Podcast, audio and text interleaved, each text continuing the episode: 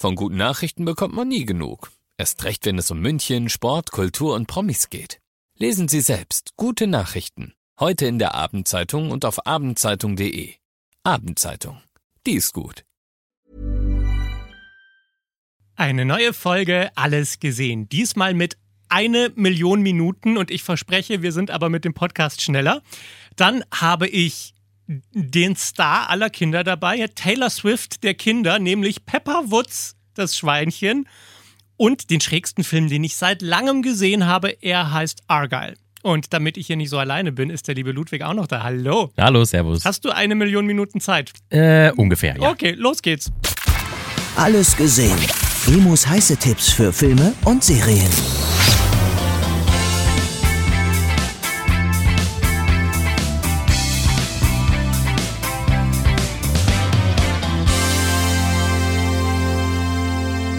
Aber fangen wir erstmal an mit einer wunderschönen, wahren Geschichte, die wirklich das Potenzial hat, ein Leben zu verändern. Ich Okay. saß da im Kino und dachte mir, ja, das, das werden Menschen gucken und sie werden ihr Leben verändern. Ich bin sehr bereit dafür, weil man steckt ja auch immer noch ein bisschen in den Neujahrsvorsätzen drin. Wenn du das jetzt noch mehr verändern kannst, So, dann, so. Äh, außerdem spielt in dem Film mit der schöne Rurik Gislason. Und das ist sowieso immer ein Argument, um einen Film zu gucken, Das finde ich. So. Also, der Film heißt Eine Million Minuten und es ist die wahre Geschichte von der Familie Küpers. Und was die erleben, kennt, glaube ich, jede zweite Familie, würde ich mal so sagen. Nämlich, Vater muss arbeiten, arbeitet natürlich viel zu viel, Mutter arbeitet auch, weil sonst kann man sich die Miete nicht leisten aber muss auch noch auf die zwei Kinder aufpassen und sie streiten sich eigentlich nur die ganze Zeit darüber, wer wann wieder wen abgeholt hat. Und sie stellen fest, sie haben keine Zeit für nichts. Nichts Schönes bleibt übrig, alles ist nur Stress. Und eines Abends sagt die kleine Tochter den einen Satz, der das Leben dieser Familie verändern wird. Mhm. Sie sagt, Papa, ich hätte gerne eine Million Minuten mit euch, aber ohne Stress. ich glaube, dieses Problem, du hast es gerade schon angesprochen, herrscht wahrscheinlich in vielen Familien, die sehr, sehr viel arbeiten. Ja. Und dann kam dieser Düdüm-Moment Und was Eltern. macht man dann Genau. als Elternteil? Genau, Seinen Job kündigen, schwierig. Ja, ja eben. Gen vor genau dieser Frage stand die Familie Küppers auch. Und sie haben sich überlegt, was können sie machen? Sie hatten jetzt nicht die Riesenrücklagen, aber sie hatten Jobs, die kann man auch per Laptop machen, so von, von unterwegs.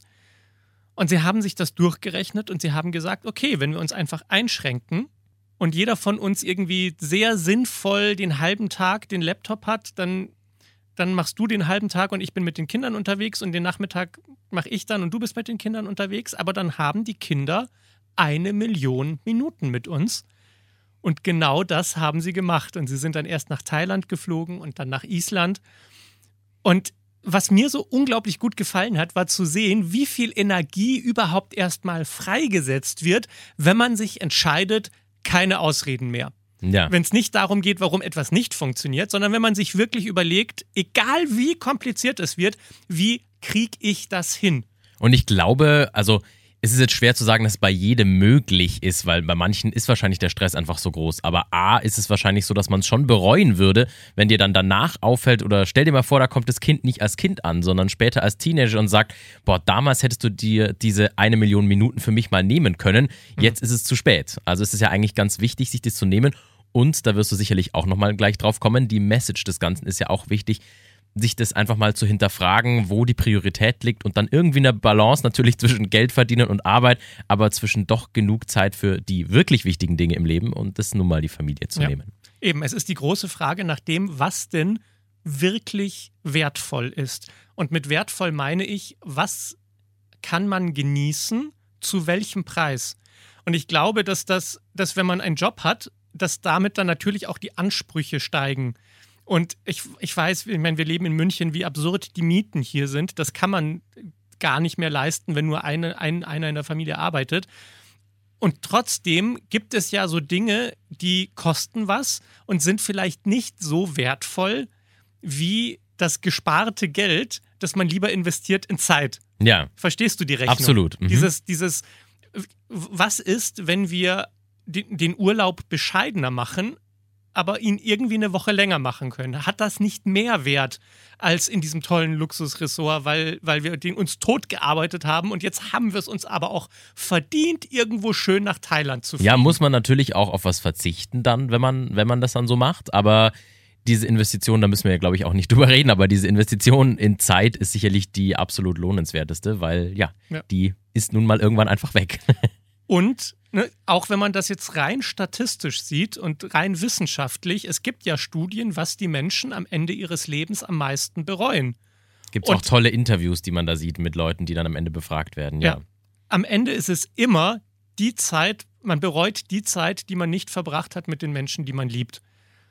Und zu sehen in diesem Film, wie diese Familie auch richtig in Konflikte gerät und streitet, aber streitet um der Familie willen. Wie kriegen wir das hin? Sie fragt ihn, wie können wir das denn schaffen, dass wir mehr Zeit miteinander verbringen? Und sich nicht zu scheuen vor diesen Konflikten ist der erste Schritt, überhaupt eine Lösung zu finden. Was mich da stark interessiert, äh, an dich, der ja den Film schon gesehen hat, natürlich, Ja. ähm, kriecht man da auch stark in den Kopf und in diese Gedankenwelt, gerade vielleicht auch der Eltern ein, weil in diesem Bild dieser Familie, was du gerade vorhin gezeichnet hast, von dem Vater, der wahnsinnig viel arbeitet, Ja. von der Mutter, die dann sich aber auch noch um die Kinder kümmert, ist es ja schon oft so, dass der Vater oft dargestellt wird, gerade dieser stark viel arbeitende Vater, als jemand, der nicht viel Emotionen vielleicht hat oder zulässt, keinen Blick in seinen Kopf einlässt, der einfach nur das Geld verdient und vielleicht gar nicht offen ist für so eine Überlegung oder Emotion, sich zu denken, hey, ich sollte vielleicht mehr Zeit mit den Kindern verbringen. Also merkt man da einen Wandel oder kriegt man da auch vielleicht sogar einen Einblick in, in den, dem, was ja bei dem Vater oder auch der Mutter, je nachdem, im Kopf passiert? Sehr, sehr gute Frage. Und genau so ist es ja. Ne? Am Anfang ist sie die Emotionale und, und das muss kommen, dass er wachgerüttelt wird. Und plötzlich begreift er, wie viel er eigentlich falsch gemacht hat. Und was heißt falsch gemacht, aber wie sehr man einfach in dieser eigenen Perspektive drinsteckt. Und wenn man so sehr Angst hat vor Streit und Konflikt, dass man erst gar nicht streitet und den Konflikt erst gar nicht aufmacht, wird man auch nie erfahren, wie die Perspektive der anderen Person ist. Deshalb ist es so wichtig, miteinander zu kommunizieren, auch wenn es unangenehm ist, damit man wirklich versteht, wie die andere Person sich fühlt. Dann ist es einfach wirklich schön auch zu sehen, wie beide Elternteile sich in diesem Film entwickeln, wie sich auch die Beziehung zu den Kindern entwickelt, wie alle was davon haben.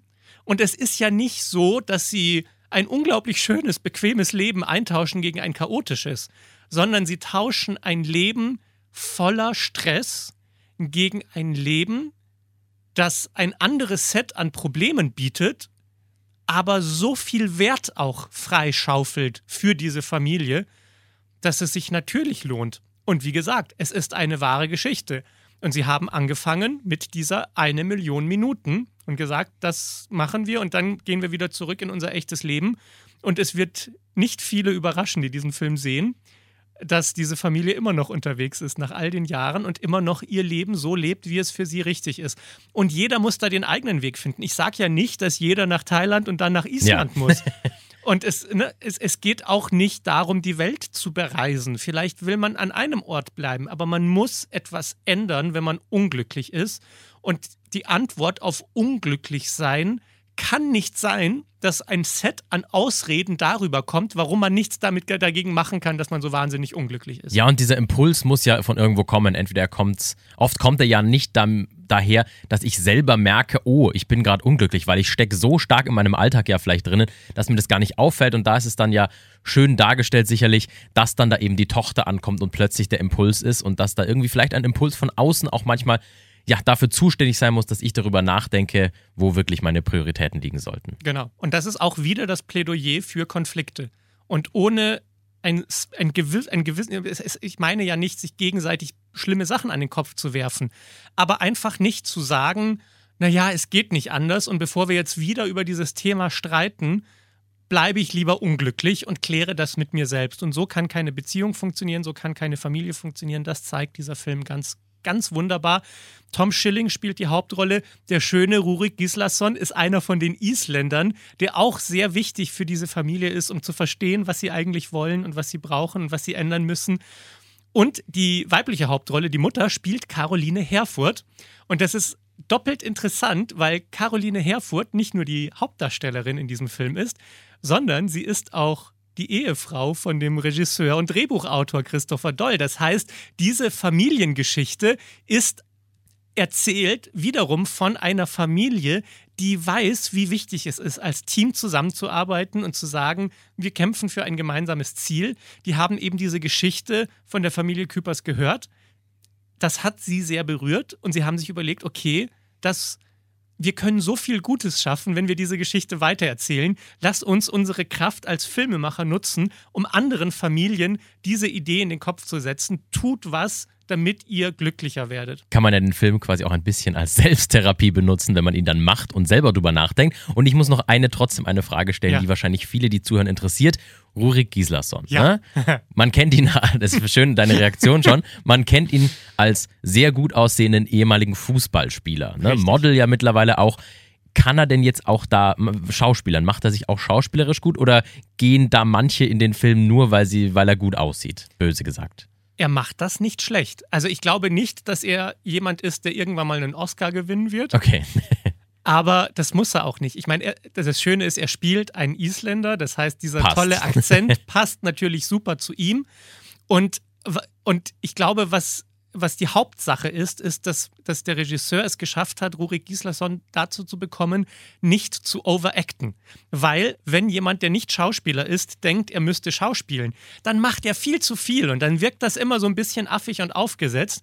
Und im Grunde muss er nur im richtigen Moment mit einem richtigen Blick gucken und Caroline Herfurth reagiert darauf und man merkt, was das in ihr macht.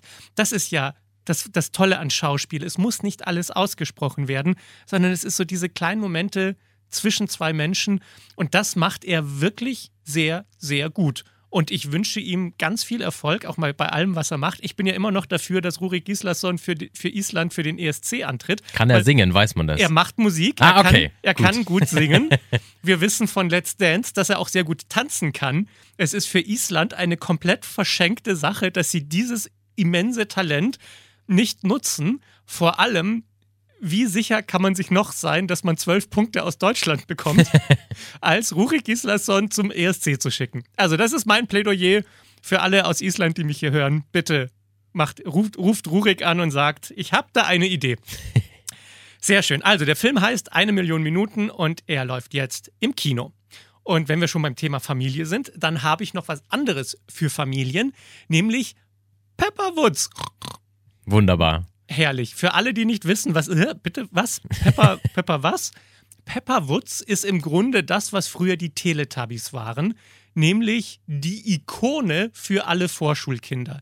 Das ist ein kleines gezeichnetes Schweinchen, Pepperwoods. Sehr süß, muss man auch sagen, wirklich. Hat einen Bruder, der Schorsch und Mama Wutz und Papa Wutz und die leben in dieser kleinen gezeichneten Welt und das ist total super. Und das ist eine im Grunde eine Kinderserie, also wirklich Vorschulkinder, in der Peppa immer so ein kleines Abenteuer in ihrer Stadt erlebt. Und am Ende sieht man dann echte Kinder, die interagieren in dieser Zeichentrickwelt mit Peppa Wutz und praktisch die ganzen tollen Ideen umsetzen, die Peppa ihnen in diesen fünf Minuten davor gegeben hat.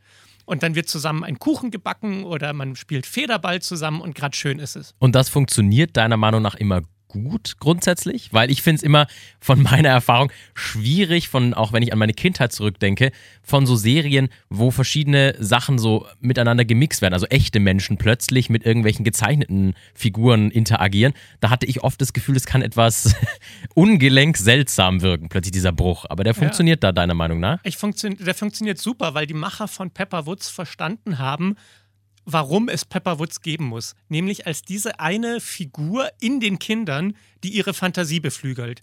Und weil Pepper so eine Fantasie-Inspirationsquelle ist, ist es total legitim, dass Kinder mit dieser Fantasie Pepper, diesem gezeichneten Schweinchen, dann ein Abenteuer erleben. Also ich finde, das passt total dazu. Und natürlich wie immer, wenn irgendetwas erfolgreich ist, gibt es einen Kinofilm dazu. Das ja, der Hype ist auch wirklich enorm groß. Ich kann jetzt mal sagen, wo ja. ich zum ersten Mal drauf gestoßen bin. Ich bin zum ersten Mal vor Jahren in einem Portugal-Urlaub tatsächlich gestoßen, wo ich beim Essen war und da hatten, hatte eine Familie das Kind so ein bisschen, sagt man ja eigentlich nicht so gut, aber so ein bisschen geparkt, dass es Ruhe ja. gibt und ihm ein iPad oder irgendein Handy auf den Tisch gestellt und da lief dann diese Serie mit den Schweinchen und ich dachte mir damals, hä, was, okay. Und danach habe ich mal drauf geachtet und vom Rucksack über, also du kannst gefühlt nicht durch die Stadt oder irgendwo laufen und triffst nicht auf Pepper Woods. Also, ja, ja, genau. Also es ist auch so ein bisschen wie Paw Patrol. ja. Nur, also ich finde, Paw Patrol ist nochmal eine andere Kategorie, aber es ist dieses, du, Taschenbecher, Rucksack, es ist alles mit Pepperwoods voll. Ja, und die Eltern haben immer Angst, da- dass die Kinder an irgendeinem Laden vorbeilaufen, versehentlich, wo es irgendeinen neuen Merchandise-Artikel von Pepper Woods gibt, dass sie den dann kaufen müssen. Ja, die gute Nachricht ist, es geht vorbei. Es ist wirklich so ein Vorschulkinderding. Und irgendwann ist Pepperwoods dann nicht mehr in. Und macht dieser, das ist ja jetzt ein Film von Pepper Woods, richtig? Also es ist, es sind drei Serienfolgen, die thematisch gut zusammenpassen, die aneinandergesetzt wurden. Und das Ganze ist so ein bisschen ja auch wie so eine Urlaubsanimation. Das heißt, man geht mit den Kids ins Kino. Das Ganze dauert nur eine Stunde, also es ist auch nicht zu lang, sodass die Aufmerksamkeitsspanne da bleibt. Und es wird ja immer wieder unterbrochen durch dieses echte Kinder auf der Leinwand, machen dann was mit Pepper und dann können alle im Kinosaal mitmachen. Zum Beispiel ist dann dieser Moment, Ach, cool. wo wir alle stampfen und dann stampfen wir links und stampfen rechts und dann dürfen alle im Kinosaal zusammen Ja, cool. stampfen und die Okay. jubeln, hey, Pepper und so. Und das ist schon echt süß. Also das, das, das macht was, das ist, das ist ein schöner Ausflug von einer Stunde, wenn man nicht weiß, was man mit seinen Kindern machen soll, weil die ganze Wohnung schon und voller... vielleicht regnet es auch noch oder so. Genau. Ja.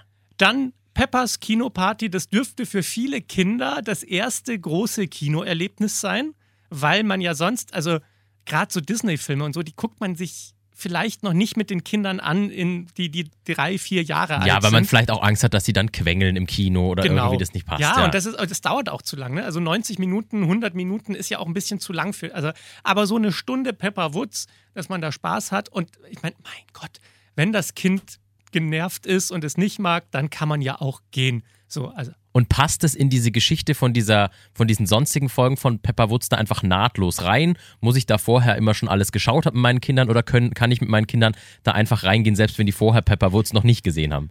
du wirst dich jetzt natürlich sehr wundern, aber ich habe in meinem Leben noch nicht jede Folge Pepper Woods gesehen. Verstehe ich gar nicht. Ich finde, das hättest du als Rechercheaufgabe schon das machen hätte ich können. machen müssen.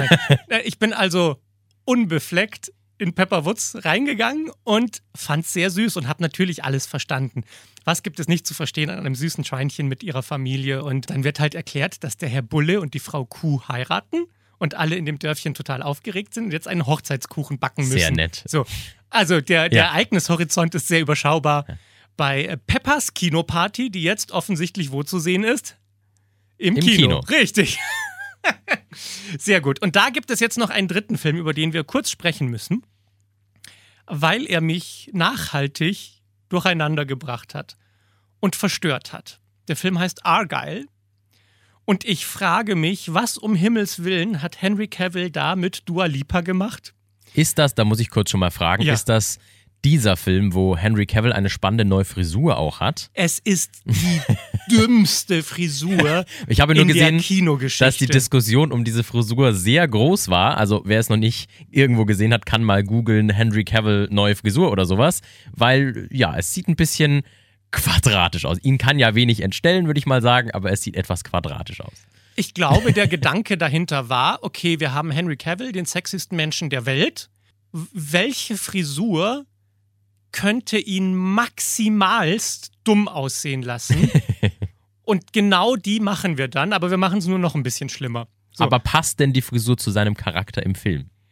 in gewisser Weise passt in diesem Film nichts zu allem in diesem Film. Und Schön. darüber müssen wir jetzt kurz reden. Äh, die andere Hauptrolle neben Henry Cavill und Dua Lipa spielt übrigens die Hauskatze von Claudia Schiffer.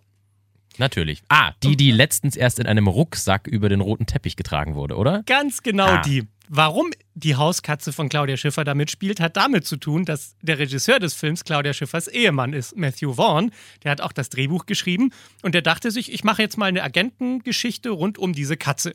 Tatsächlich fühlt sich das Drehbuch so an, als wäre es entstanden, weil ein Haufen Schimpansen Cards Against Humanity spielen. Das Die- ist eine starke Metapher tatsächlich. die dümmsten Ideen der Welt werden mit ein bisschen Konfetti in einen Thermomix gepackt und dann auf Stufe 10 gedreht. Und das Ganze wird einem dann ins Gesicht geworfen. Und dann muss man gucken, was man damit macht. Es hat ein bisschen den Charme von Impro-Theater, wo jemand durch die Tür kommt und mit einer völlig bescheuerten Idee reinkommt und alle anderen müssen Ja sagen und mitmachen und so tun, als wäre das jetzt der Grund, warum die Geschichte weitergeht. Du meinst also, vielleicht hat sich das die Katze im Film auch gedacht, was passiert hier um mich rum? Schade nur, dass sie es nicht ausdrücken konnte. Vielleicht ist die Katze die einzige, die wirklich versteht, was dieser Film da eigentlich macht. Also es ist eine Agentenkomödie mit doppeltem Boden und es geht um eine Geheimorganisation und im weitesten Sinne eine Datei, die die Geschichte die, der, der Welt verändern könnte und aber Also so klassische Agententhematik, oder? klassische Agententhematik, nur halt in jeder Szene mit einem mindestens sehr lauten WTF. Und der großen Frage, also ich habe ja wirklich ernsthaft 10, 15 Minuten in diesem Film saß ich im Kino und war immer noch so, verarschen Sie uns? Also ist das. Also du hast dir überlegt, ob es ironisch gemeint war quasi. ich habe mich gefragt, ob das wirklich der Film ist, der am Ende ins Kino kommt, oder ob sie in dieser Pressevorführung irgendetwas machen, womit sie uns als Journalisten verarschen, Oh. um dann zu sagen, hahaha, wir haben euch verarscht und jetzt kommt der richtige Film. Und irgendwann so nach 20, 30 Minuten dachte ich mir, wahrscheinlich ist das der Film, der dann so ins Ki- Kino kommen Hm. wird. Ähm, ich weiß, dass ihn ganz, ganz viele hassen werden, aber er ist so schräg, dass er halt schon auch das Potenzial hat, ein Kultfilm zu werden. Und dass die Leute sagen, also allein, dass irgendjemand ernsthaft dieses Geld ausgegeben hat, um so einen Film daraus zu machen. Das war wahrscheinlich sehr, sehr billig auch, der Film, ja. Naja, eben nicht. Er ist ja, er ist ja Das war jetzt meine Ironie. Ja. Ja. eben. Er ist ja unfassbar besetzt, bis in die Nebenrollen. Samuel L. Jackson spielt mit. Also Okay. es ist, es ist wirklich. Das heißt, wir gehen davon, also nicht, wir gehen davon aus, sondern wir wissen, die haben sich alle das Drehbuch mal durchgelesen, das ihnen zugeschickt wurde und sich gedacht, da sehe ich mich jetzt bei diesem Film. Gen genau, wahrscheinlich dachten sie sich, ich werde nie wieder die Chance haben, etwas so Verrücktes zu machen. Okay.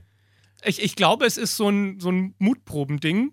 Die dachten sich, ich gehe jetzt ans Set und bin mal gespannt, ob die das allen Ernstes so machen wollen. Und sie waren jeden Tag überrascht, dass es noch viel schlimmer war, als sie gedacht Das hätten. heißt, denen ging es ähnlich wie dir. Die sind hingegangen, dachten sich, ach nee, das ist jetzt nur ein Gag, wir machen dann nur ein bisschen Spaß, gleich geht's wirklich los. Ja. Blöd nur, dass dann Dann- irgendjemand gesagt hat, so abgedreht jetzt Genau, alles. das ist jetzt der Film und der kommt jetzt ins Kino und, und im Hintergrund läuft übrigens in allen wichtigen Action-Szenen Musik von wem? Dua Lipa natürlich Richtig, dann, oder? Leona Lewis. Ah, ja, schön. Okay. Light up, light up.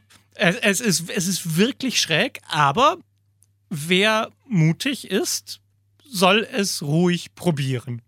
Der Film heißt Argyle und er läuft jetzt im Kino. So, da habe ich dir jetzt richtig Lust drauf gemacht. Ja, also du könntest jetzt mit mir eine Wette eingehen und sagen, wir machen jetzt zusammen eine Mutprobe und du wettest, dass ich sicherlich nicht in diesen Film gehe und ich sage, ha, doch, ich schaue mir den jetzt an und begehe diese Mutprobe. Eigentlich würde ich gerne mit dir nochmal ins Kino gehen, nur um ganz sicher zu sein, dass das wirklich der Film ist, der im Kino rauskommt, weil ich immer noch nicht ganz glauben kann, dass das der Film ist, den sie uns gezeigt Und haben. gibst zu, meine Reaktion fändest du auch wahrscheinlich sehr lustig darauf, oder? Sehr unterhaltsam. ja. ich, ich will einfach nur dein Gesicht sehen, wenn diese Katze anfängt. Na, das kann ich jetzt nicht sagen. Wir hören uns Okay. einfach nächste Woche wieder. Bis dann. Ciao. Alles gesehen. Emus heiße Tipps für Filme und Serien. Dieser Podcast ist eine Produktion von 955 Charivari.